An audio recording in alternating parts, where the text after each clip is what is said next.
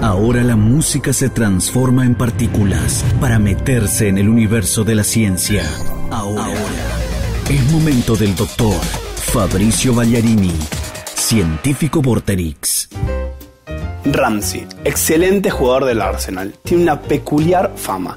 Según versa la estadística, por cada gol que él hace, muere un famoso.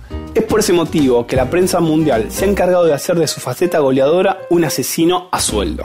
Pero, ¿qué correlacione? ¿Significa que existe una causalidad?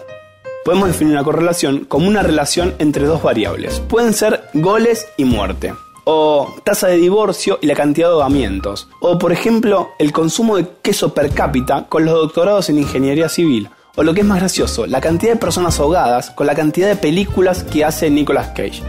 Si bien todos estos datos son reales, correlacionan perfectamente, es decir, que cuando sucede uno, indefectiblemente sucede el otro, pero no podemos hallar que existe una relación causal entre ambos. En otras palabras, no sucede el famoso fenómeno conocido como causa y efecto. Entonces, ¿cuál es el problema?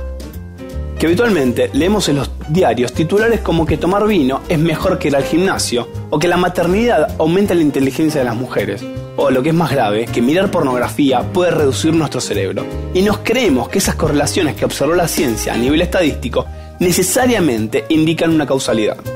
Si uno pensás que esto es algo realmente grave, alejémonos de los casos de Ramsey y Nicolas Cage y vayamos a un hecho un poquitito más trascendental.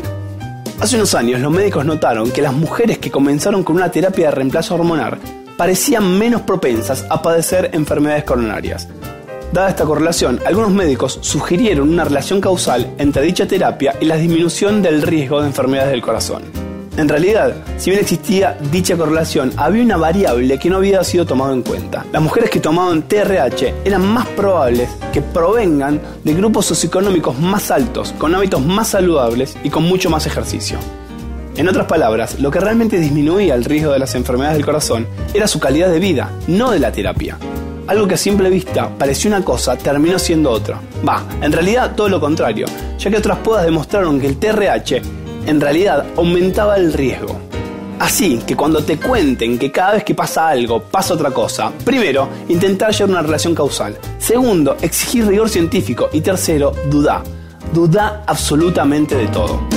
Así pasó el momento de la ciencia, de la mano del doctor Fabricio Ballarini.